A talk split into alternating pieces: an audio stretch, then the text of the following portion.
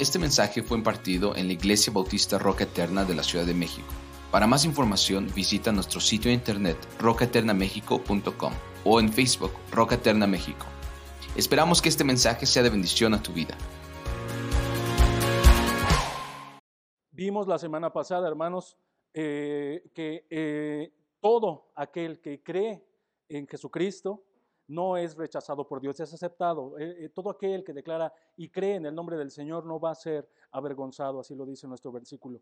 También vimos, un, apoyando la misma verdad, en un segundo punto, cualquiera que reconoce a Jesucristo sin importar si es judío o gentil, sin importar la nacionalidad, aquí no hay límites, no hay barreras de ningún tipo, cualquiera que reconoce al Señor Jesucristo será salvo. Y ahora vamos a ver cuál es la voluntad de Dios para la evangelización en un tercer punto. ¿Cómo es que ese mensaje de salvación, hermanos, llega hasta nosotros? ¿Cómo es que el Señor estableció también, ciertamente, desde la antigüedad y hasta nuestro tiempo, expandir el mensaje de salvación, expandir el Evangelio? Después de haber estudiado estos dos puntos, vamos a entrar a este. Y este mensaje del Evangelio, hermanos, es un mensaje precioso, el mensaje del Señor Jesucristo y en la sabiduría de Dios, este mensaje tiene que ser eh, profetizado, predicado, más bien, predicado a, toda persona, en cualquier parte del mundo. Todos necesitan conocer estas buenas noticias de salvación en Cristo. Igual que Pablo lo hace por medio de estas preguntas, hermanos, eh, estas preguntas retóricas, en las cuales vamos a ver que Pablo no está interesado realmente en que su audiencia responda a estas preguntas cuando él las escribe y ellos las leen, sino que más bien está enfatizando un hecho, una verdad, que es el plan de Dios para evangelizar, para llevar el, evangelio a toda criatura, a toda persona.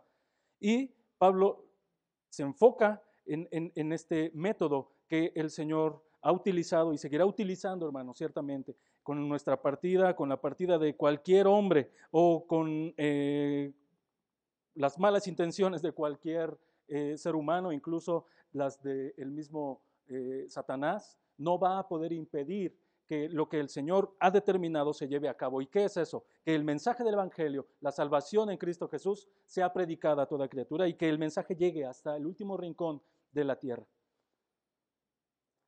Todos los que confíen en Cristo para salvación van a ser salvos. Todos sin excepción.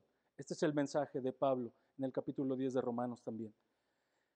En este sentido, hermanos, eh, eh, el conocimiento que el, pueblo de Israel o el pueblo judío tenía acerca de la escritura representaba de alguna forma una ventaja sobre el pueblo gentil porque eh, los compatriotas de Pablo o sus parientes, como él mismo los llama, hermanos, tenían en sus manos las escrituras, la revelación de Dios del Antiguo Testamento, en el que ellos podían eh, leer y encontrar perfectamente todo lo que necesitaban para reconocer a Jesucristo como el Salvador de los hombres, para reconocer a Jesucristo como el Mesías profetizado por Dios desde el principio. En ese sentido, el pueblo gentil tenía una desventaja, ellos no tenían esta información en sus manos, igual que nosotros, hermanos, realmente, hasta el día de hoy. Todos nosotros, a todos nosotros nos ha llegado el mensaje del Evangelio sin antes haber tenido un conocimiento eh, eh, previo eh, de Dios escritural, aunque sí lo teníamos en nuestras conciencias y sí lo teníamos en, en la revelación que el Señor nos ha dado. Pablo ya hemos estudiado esto, lo menciona en los primeros eh, capítulos de Romanos. Todo hombre tiene un conocimiento, aunque muy vago y limitado, pero lo tiene de Dios, porque Él mismo nos lo ha dado en nuestras conciencias y en la naturaleza. Es así. Pero en cuanto a la escritura, hermanos, a esto me refiero, el pueblo judío tenía esta ventaja, eh, por llamarlo de alguna manera. Tenían la revelación en sus manos y podían perfectamente entrar a ella para reconocer a Jesucristo en ella. Sin embargo, hermanos, esto no es solamente un, reconocimiento o un trabajo intelectual de ir a la Biblia, abrir el Antiguo Testamento, en el caso de los judíos, y em, comenzar a leer y encontrar al Mesías profetizado y reconocerle y creer en él. Esto no es solamente un trabajo intelectual. Esto no es solamente algo que proviene de nuestra propia mente, sino que hay un factor espiritual, sobrenatural, que proviene de Dios, que abre nuestro corazón y nuestro entendimiento para que cuando nosotros vayamos a la Escritura podamos realmente ver y podamos realmente creer desde lo más profundo del corazón que Cristo es el Señor, que Cristo es el Salvador. Así es que, aunque ellos tenían la información, tenían la verdad en sus manos para llegar a este punto, faltaba la obra regeneradora del Espíritu Santo, que hace poder ver a una persona estas maravillas, este mensaje tan precioso del Evangelio. Por medio de la fe en el Señor Jesucristo, todos llegamos a la salvación. Pero ¿qué, qué hace que la fe eh, se dé en nosotros. ¿Cómo fue ese proceso, hermanos? ¿Y cómo es el proceso que Pablo nos muestra aquí en la Escritura? El Señor Jesucristo, cuando estuvo en la tierra, hermanos, mostró, hablando acerca de que esto no es eh, un trabajo intelectual meramente, eh, aunque el conocimiento es necesario, el poder es sobrenatural. Y cuando el Señor Jesucristo estuvo aquí en la tierra, eh, le hizo ver esta verdad a un maestro de, de, los judíos del pueblo de Israel.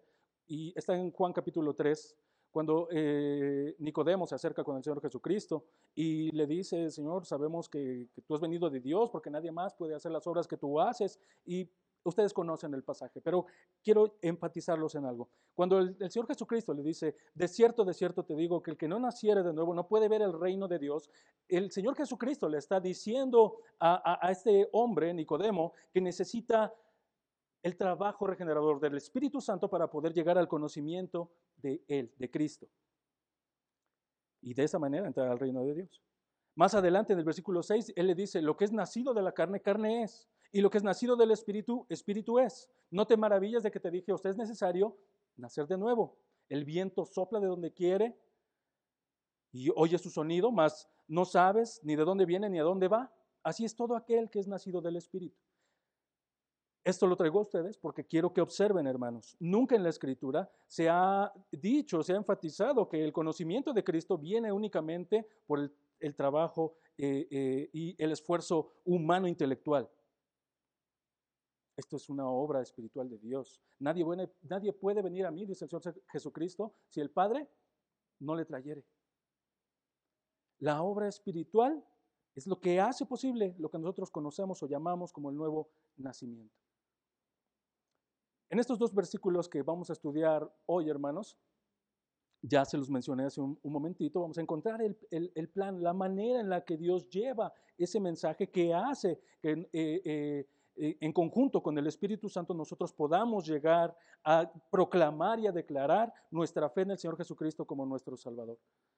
Y esto pasa precisamente cuando escuchamos el Evangelio, cuando alguien viene a nosotros y nos predica acerca de Jesucristo. Porque ¿qué conocimiento teníamos nosotros antes de esto? Ninguno, hermanos.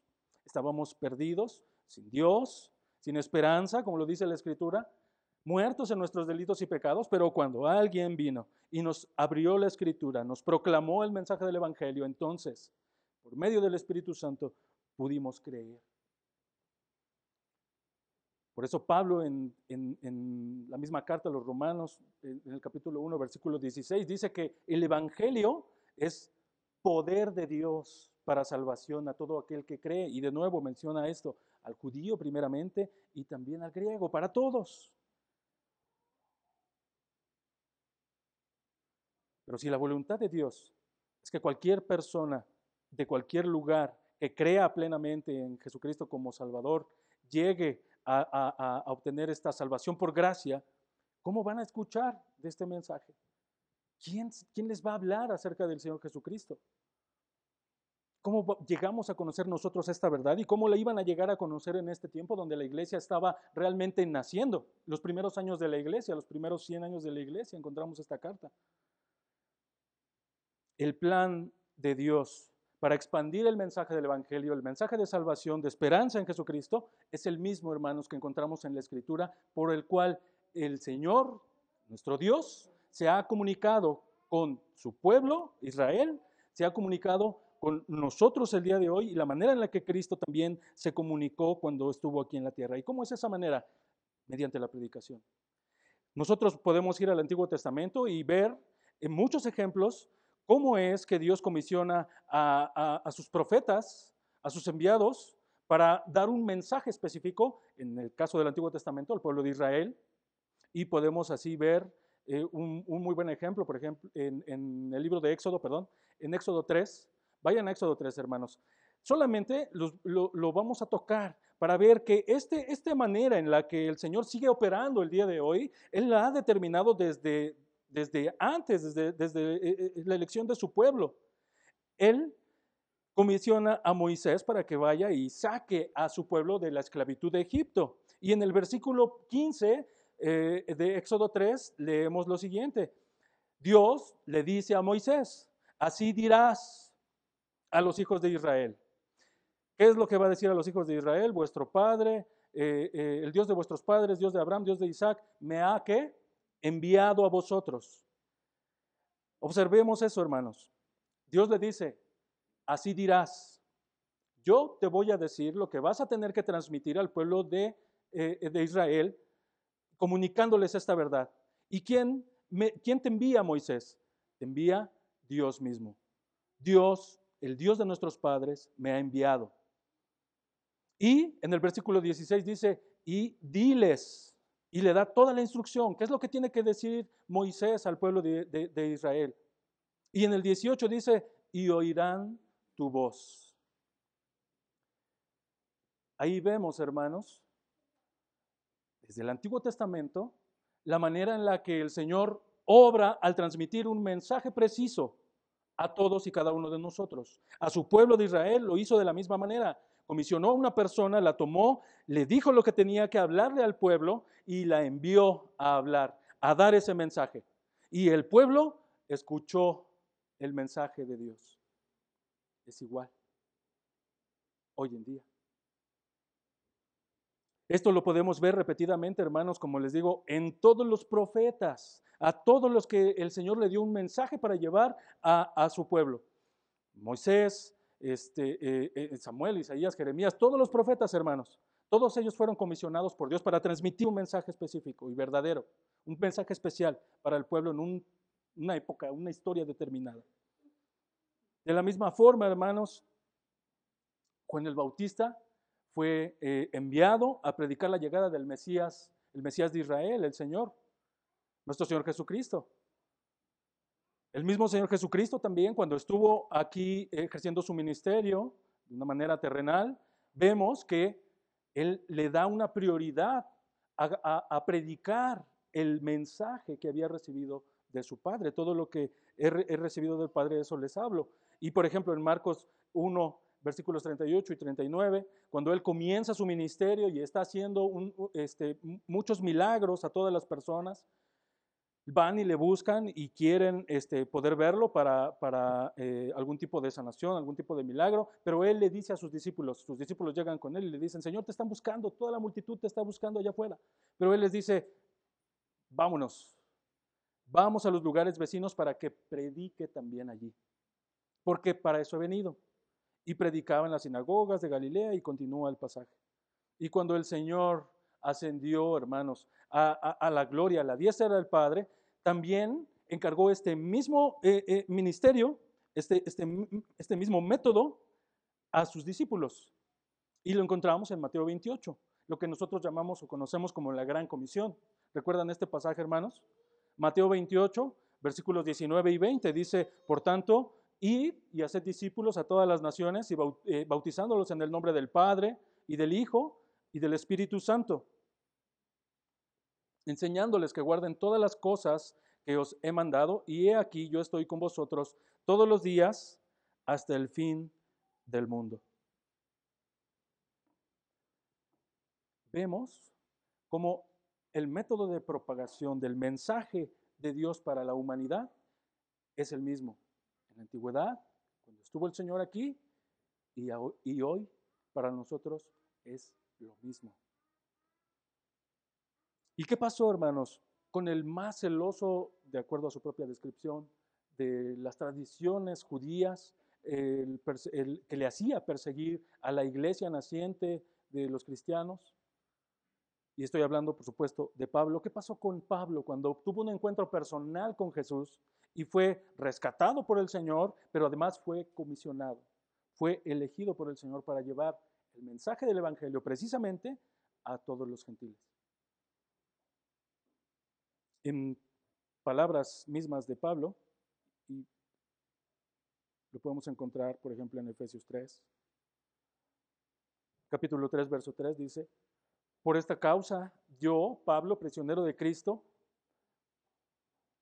por vosotros los gentiles, si es que habéis oído de la administración de la gracia eh, de Dios que me fue dada para con vosotros, que por revelación me fue declarado el, misterio, como antes lo he escrito brevemente, leyendo lo cual podéis entender cuál sea mi conocimiento en el, en el misterio de Cristo, misterio que en otras generaciones no se dio a conocer a los hijos de los hombres, como ahora es revelado a sus santos apóstoles y profetas por el Espíritu, que los gentiles son coherederos y miembros del mismo cuerpo y copartícipes de la promesa en Cristo Jesús por medio del Evangelio, del cual yo fui hecho ministro por el don de la gracia de Dios que me ha sido dada según la operación de su poder. Y versículo 8, a mí, que soy menos que el más pequeño de todos los santos, me fue dada esta gracia de anunciar ante los gentiles el evangelio de las inescrutables riquezas de Cristo.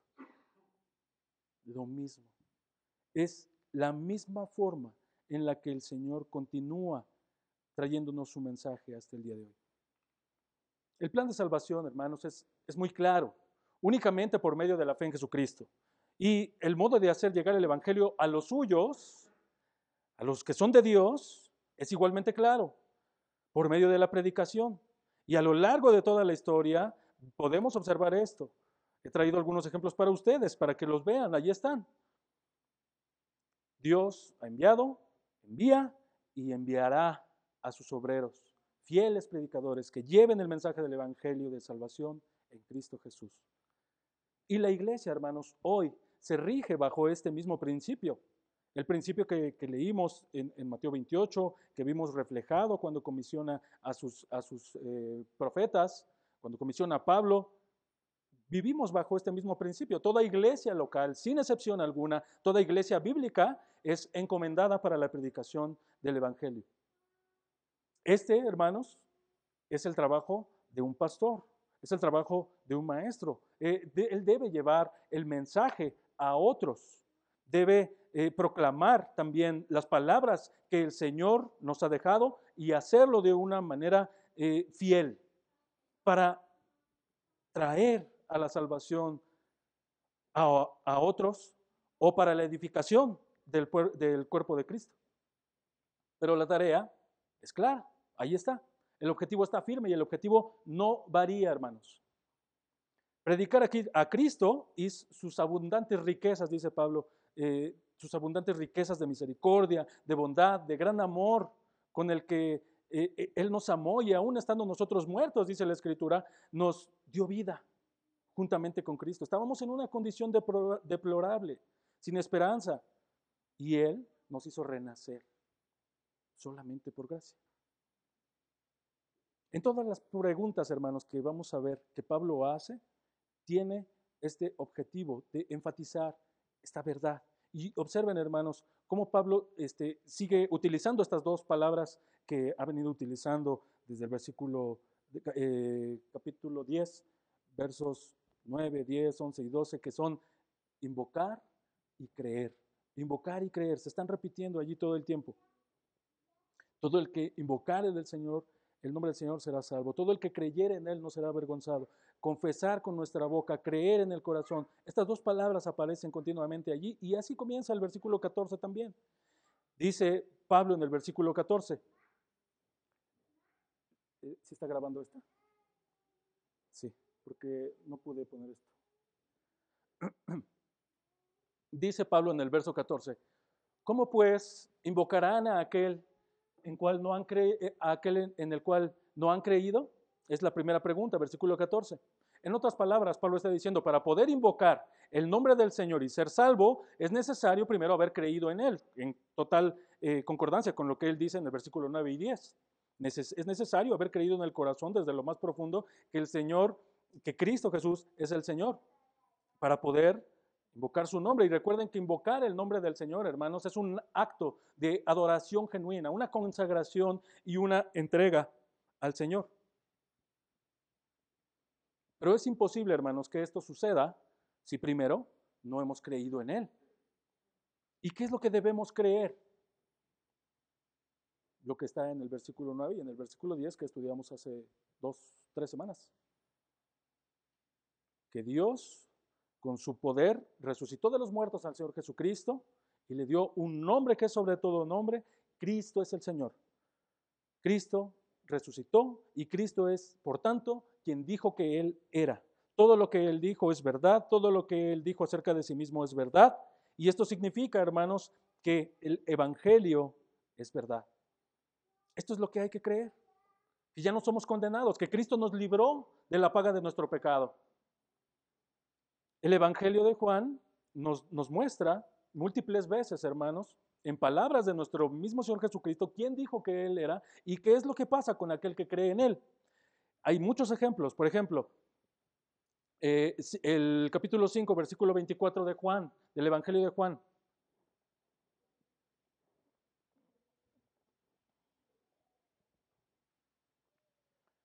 Capítulo 5, versículo 24 del Evangelio de Juan dice, de cierto, de cierto os digo, todas son palabras de Jesucristo. El que oye mi palabra y crea al que me envió, tiene vida eterna y no vendrá a condenación, mas ha pasado de muerte a vida. Juan 6:35, Jesús les dijo, yo soy el pan de vida. El que viene, a, el que a mí viene, nunca tendrá hambre, y el que en mí cree, no tendrá sed jamás. En Juan 7:38, el que cree en mí, como dice la escritura, de su interior correrán ríos de agua viva. Juan 11:25, Juan 12:44, Juan 14:11, creedme que yo soy en el Padre y el Padre en mí. Esto es lo que hay que creer. ¿Cómo vamos a poder creer? ¿Cómo vamos a poder creer si no hemos escuchado? ¿Cómo vamos a consagrar si no hemos creído? ¿Cómo vamos a dedicar nuestra vida al Señor si no hemos creído en Él? ¿Y cómo vamos a creer si no hemos escuchado de Él? Bendito Dios, hermanos, que capacita a hombres para llevar el mensaje del Evangelio para hacer del conocimiento de otros que Jesús es el Salvador, que Jesús es el mediador, que es nuestro intercesor y que es Dios mismo también. Y la siguiente pregunta que Pablo hace es precisamente esta. ¿Cómo creerán en aquel de quien no han oído?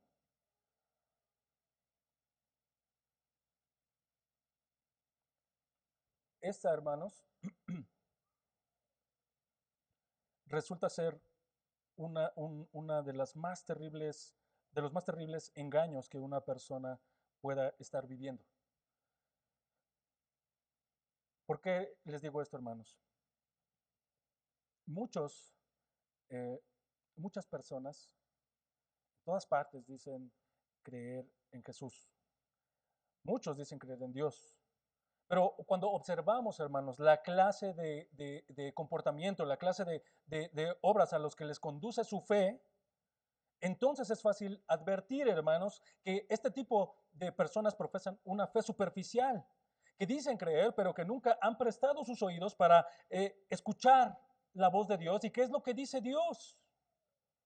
Porque creer, hermanos, en un sentido superficial es muy fácil, resulta muy cómodo para las personas.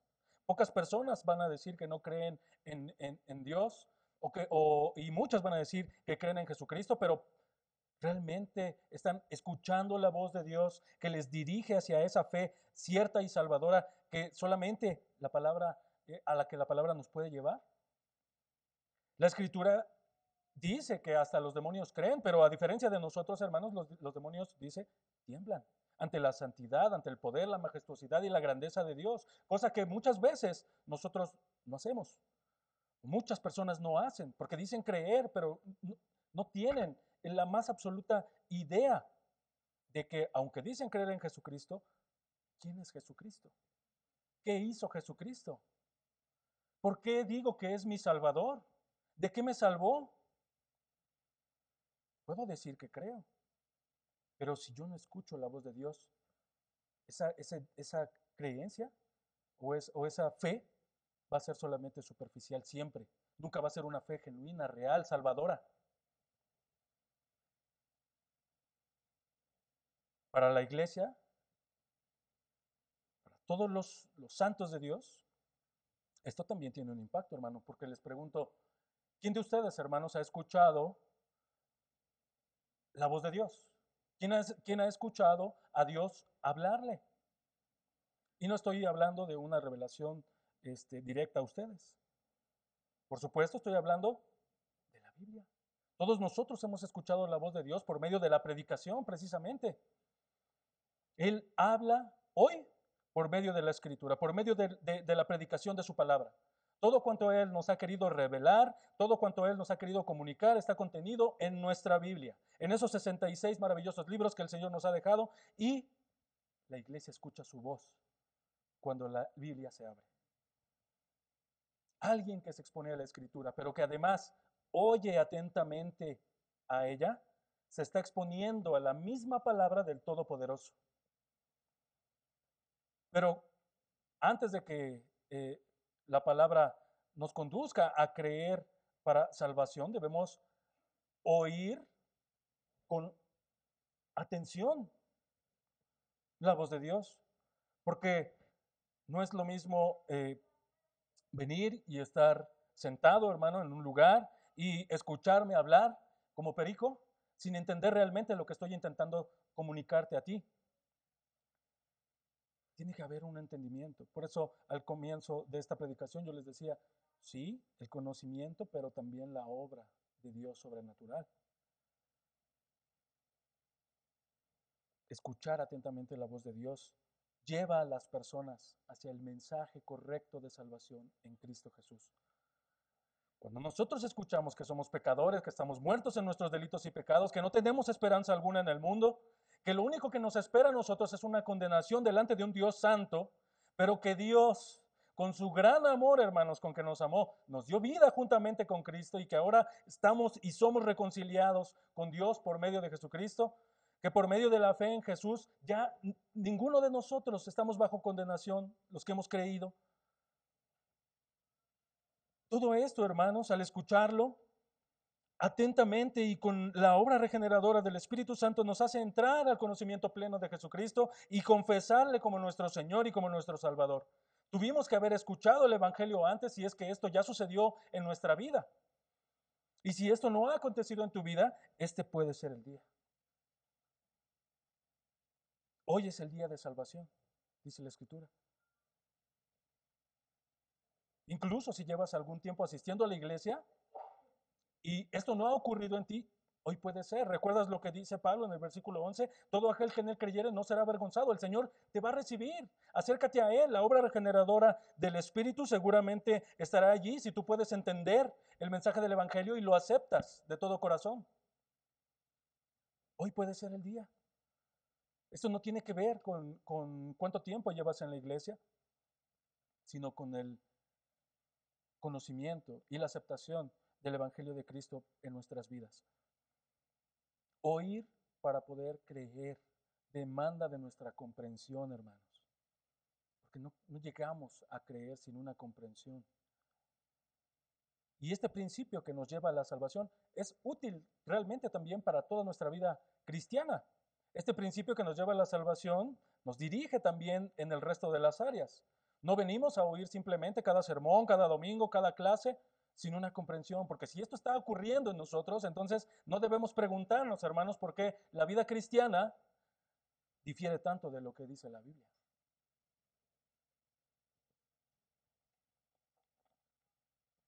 Y no hay forma de que Dios obre en nosotros, hermanos, cuando no estamos estimando su palabra, la escritura, como lo más preciado en nuestra vida. Aquello que nos revela la voluntad de Dios, que nos habla desde las páginas de la escritura, con toda nuestra atención. Cuando, hacemos, cuando estimamos la, la escritura como el tesoro más precioso que Dios nos ha dejado a nosotros hoy, podemos guardarla, atesorarla, para creerla y para cumplirla, para obedecerla. Pero para poder creer, es necesario oír y oír con atención. Y continúa Pablo aquí retomando nuestros versículos, dice, ¿y cómo oirán sin haber quien les predique? Todo esto es una, una cadena lógica. ¿Cómo oirán sin haber quien les predique? Dios, mis amados hermanos, el, en el, modelo de iglesia que Él ha establecido y que hoy tenemos y conocemos, hermanos, que es un grupo de creyentes que nos reunimos, hermanos, todos para a disponernos a abrir la escritura, para ser alimentados por la escritura, para ser dirigidos por la escritura, todos nosotros requerimos, hermanos, de la labor de un predicador. Un predicador es aquel que abre la escritura, que medita en ella, que eh, la presenta a otros para su aprovechamiento también, para su edificación y en el caso de nuestro pasaje, en el caso del contexto de nuestro pasaje, para salvación. Todos nosotros, hermanos, llegamos al conocimiento de la verdad por medio de este mecanismo. Un predicador, un mensaje, escuchar con atención y creer desde lo más profundo del corazón.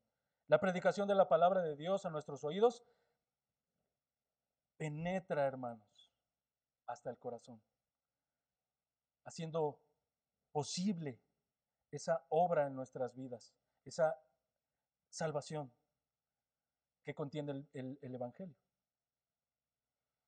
La predicación, entonces, como eh, nos podemos dar cuenta, es un, resulta primordial, hermanos, para toda iglesia bíblica, para todo eh, eh, creyente. Por ello, hermanos, es que la predicación, por medio de la predicación, las ovejas que son del Señor pueden reconocer su voz, pueden escucharle y pueden seguirle. Por la predicación también el mundo puede llegar a conocer el Evangelio de Cristo. Esta es la manera. Esta es la voluntad de Dios para llevar el Evangelio a todas las naciones. El proceso de evangelización se lleva a cabo así, por medio de la predicación. Esta es la voluntad de Dios para salvar a los perdidos y lo menciona Pablo muy bien en 1 Corintios eh, capítulo 1, versículo 21. Dice de la siguiente forma.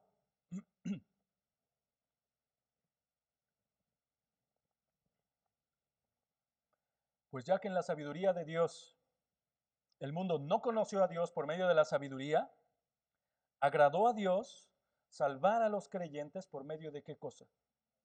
De la locura de la predicación. Por supuesto, locura para el mundo, locura para los que se pierden, pero poder de Dios para nosotros, hermanos, para los que creen. La predicación es el medio elegido por Dios para llevar a cabo sus propósitos de evangelización a toda criatura, para el mundo. La salvación está siendo predicada precisamente el día de hoy en toda iglesia, donde se abre su palabra y se expone.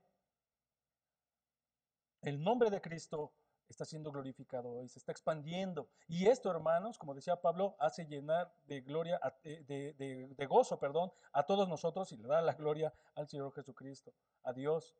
Todos nosotros nos gozamos de que el mensaje del Evangelio esté siendo propagado en todas las iglesias. El mensaje que predicamos, hermanos, no es cualquier mensaje. El mensaje que predicamos no es algo que podamos predicar sin emotividad. No es algo que yo pueda transmitirles y decirles, el Señor Jesucristo vino a morir eh, eh, por nosotros y por nuestros pecados. Esto no es así, hermanos. Esta es una noticia maravillosa. El mundo tiene que entender que hay esperanza en Cristo.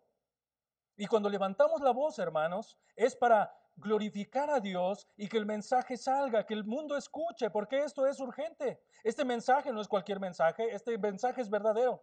No es un mensaje humano, no es un mensaje, hermanos, sin sentido, como el mundo lo quiere hacer ver, es la verdad. Está puesta delante del mundo, pero el mundo no quiere escuchar. Sin embargo, los que oyen y vienen a la fe, esos son los que el Señor quiere salvar. No es, hermanos, el mensaje que predicamos como cualquier otro mensaje que podamos eh, pensar.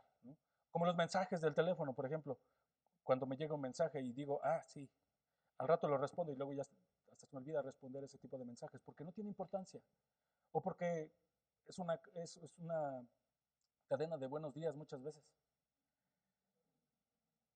Y no estoy diciendo que esté mal, hermanos, pero este mensaje es especial. No es algo que pueda esperar. Es un mensaje urgente, es un mensaje lleno de compasión y de amor de Dios que el mundo necesita escuchar. Porque día a día, hermanos, las personas mueren. Y el mensaje del Evangelio, el mensaje de salvación, que nosotros tenemos en nuestras manos, hermanos, quizá no lo estamos propagando de la manera en la que deberíamos de hacerlo. Muchos de nosotros quizá estamos desperdiciando, hermanos, la oportunidad que muchas veces el Señor nos pone y nos presenta para poder compartir con otros, por muchas razones. ¿Cómo va a poder una persona llegar a creer en el Evangelio de Salvación si no hay quien le predique ese Evangelio?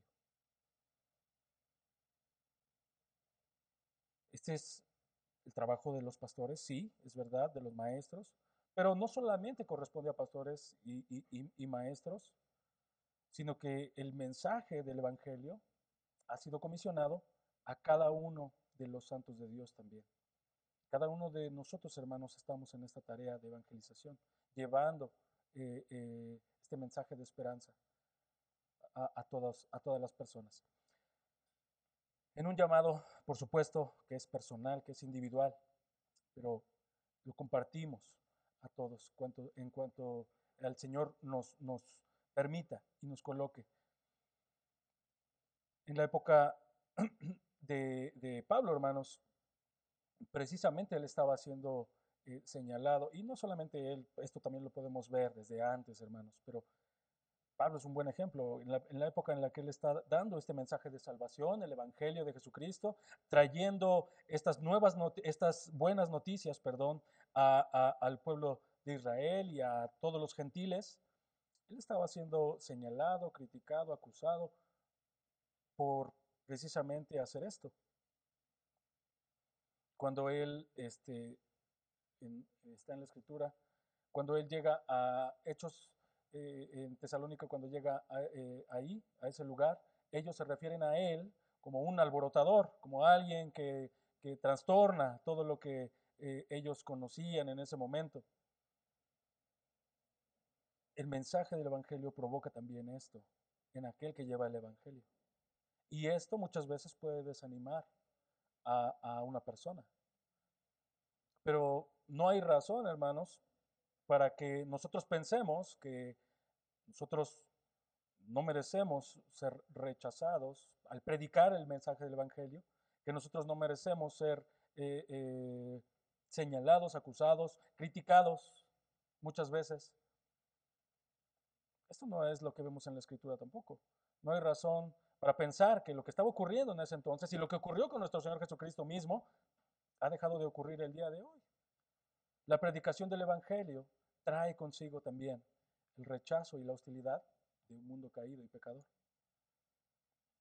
Por eso la gente nos mira y dice, ese está loco, ese habla puras tonterías. ahorita estamos en el 2023, eso es, eso era cosa del pasado, eso es para gente sin criterio. Ese, e, ese que está hablando no sabe nada. Críticas, burlas, rechazo, hostilidad. Es lo que muchas veces encontramos al predicar el Evangelio a otros. Pero esto, hermanos, este tema también fue hablado por el Señor Jesús a sus discípulos y no debe de sorprendernos, como les decía, en lo absoluto. El Señor nos mandó a predicar, pero también nos advirtió acerca del rechazo que íbamos a encontrar en medio de esto. Vayan a Juan capítulo 15, hermanos. Dice Juan capítulo 15, verso 18, si el mundo os aborrece, sabed que a mí me ha aborrecido antes que a vosotros. Si fuerais del mundo, el mundo los amaría, pero porque no sois del mundo, antes yo os elegí, por eso el mundo los aborrece. Y el versículo 21 más adelante dice, mas todo esto os harán por causa de mí, porque no conocen al que me eh, ha enviado. El que, no me, el que me aborrece a mí, dice el versículo 23, también a mi Padre aborrece. Pero esto es para que se cumpla, dice el Señor, la palabra que está escrita. Aborrecieron al Señor Jesucristo, nos aborrecen a nosotros también por la misma causa, predicar al Señor como el Salvador. Por lo tanto, mis amados hermanos, esto, mm, eh, estas palabras del Señor deben hacer que nuestro ánimo no decaiga, que nuestra pasión por el Señor, nuestra pasión por predicar el Evangelio no eh, eh, no mengue, no disminuya y que sigamos, hermanos, trabajando para la gloria de Dios en esta área también. Porque hay personas, como les digo, allá afuera que necesitan, hermanos, escuchar este mensaje, así como nosotros lo necesitábamos también y el Señor tuvo misericordia de nosotros y hemos llegado hasta este lugar para poder abrir la escritura y escuchar. Esas personas allá afuera necesitan oír para poder creer y para poder creer y, consagrar sus vidas al Señor. Y luego termina Pablo con esta, serie de preguntas, hermanos, con la que aparece en el versículo 15 y dice, ¿y cómo predicarán? ¿Cómo van a predicar si no fueren enviados? Esto ya lo mencionamos a lo largo de todo nuestro estudio el día de hoy. La gran comisión ya, ya fue dada, predicar el Evangelio eh, es la tarea de todos, no solamente de pastores, no solamente de los maestros. El Señor ha enviado a todo creyente, a cada santo de Dios, a compartir el Evangelio, dice la Escritura, como ovejas en medio de lobos, igual que sus apóstoles. Pero a pesar de, todos los peligros, de todo el señalamiento, el rechazo, la acusación que podamos experimentar, los primeros discípulos no desertaron. Y nosotros debemos hacer lo mismo, hermanos, cumplir con nuestra encomienda. Cristo nos, ha mandado ya y estamos nosotros en medio de esta labor. Así que no decaigan, hermanos, nuestras fuerzas ni el ánimo. Sigamos adelante, que Dios nos permita cumplir con esta labor y es un privilegio también que el Señor nos otorga, llevar el Evangelio a otros. Cristo es el que nos envía, Él nos envía. Observen esa, cadena de razonamientos. ¿Cómo eh, eh, eh, predicarán si no fueren enviados? Bueno, Cristo es el que nos envía. Nuestra labor, ¿cuál es? Predicar a aquellos para que, están perdidos en el mundo y que son del Señor, para que ellos escuchen su voz y crean en Él para salvación, consagrando sus vidas al Señor. Que la declaración de una persona, cuando dice, creo en Jesucristo, sea real, verdadera, habiendo oído el Evangelio de salvación real y verdadero, que proviene de la Escritura. Y termina Pablo en el versículo 15, como está escrito, Cuán hermosos son los pies de los que anuncian la paz, de los que anuncian las buenas nuevas. Citando Isaías 52, versículo 7. Isaías 52, en donde se promete la liberación de Jerusalén, trayéndolo a, este versículo en donde habla de la, de la obra evangelística que el Señor está llevando a cabo y que va a seguir llevando a cabo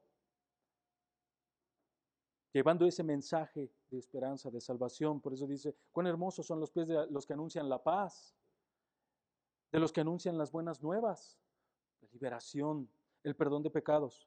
El Evangelio de Cristo es ese mensaje de paz. El Evangelio de Cristo son esas buenas noticias de que hay vida en Él. Pecadores siendo reconciliados por la fe en Cristo. Dice la Escritura, todos éramos hijos de ira, pero en Él, en Cristo, ya no más. Este es un mensaje de buenas noticias, sin duda, hermanos. Ninguna condenación hay para aquel que está en Cristo Jesús. Así es que lo que observamos, hermanos, en esta serie de preguntas es el mecanismo por el cual el hombre llega a ser salvo por medio de la fe en Cristo. El creer después de haber escuchado la predicación de alguien que ha sido enviado para transmitir ese mensaje. Ese es, el, el mecanismo, el modo en el que Dios opera para salvar a las personas.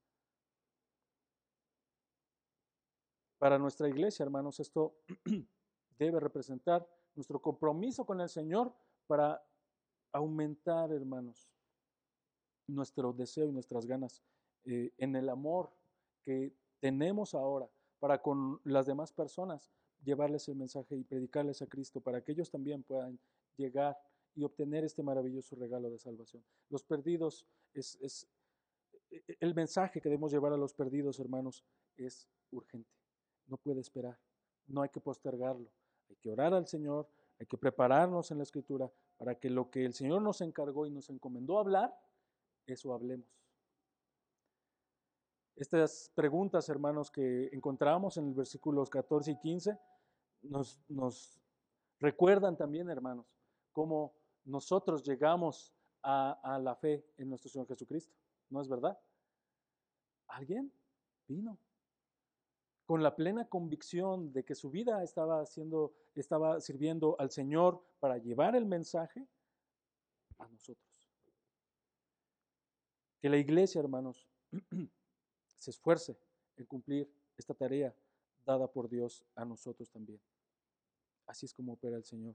La salvación es para todos, pero la salvación llega por medio de la predicación. Vamos a orar, hermanos. Padre, gracias por tu palabra, gracias te damos, Dios, porque en tu infinita misericordia y bondad, aún siendo nosotros eh, rebeldes, Señor, contra ti, pecando todo el tiempo, tú, Padre, por medio del sacrificio de tu Hijo Jesucristo, nos has perdonado y nos has reconciliado. Gracias por ese maravilloso sacrificio, por el, el regalo inmerecido de la salvación. Gracias, Dios, por tu misericordia. Y gracias, Dios, también porque nos permites ser parte, Señor, de tu obra, llevando el Evangelio a otros. Te pido, Señor, que tu palabra eh, nos lleve, Señor, a una convicción genuina y plena de cuál es nuestra labor al llevar el Evangelio a otros. Predicar un mensaje fiel, predicar un mensaje urgente, predicar un mensaje lleno de amor a toda persona, Señor para que puedan llegar al conocimiento pleno y a la salvación en Cristo Jesús, Señor, de todos nosotros, al cual alabamos y al cual le damos la gloria y la honra, Señor, por los siglos de los siglos. Amén.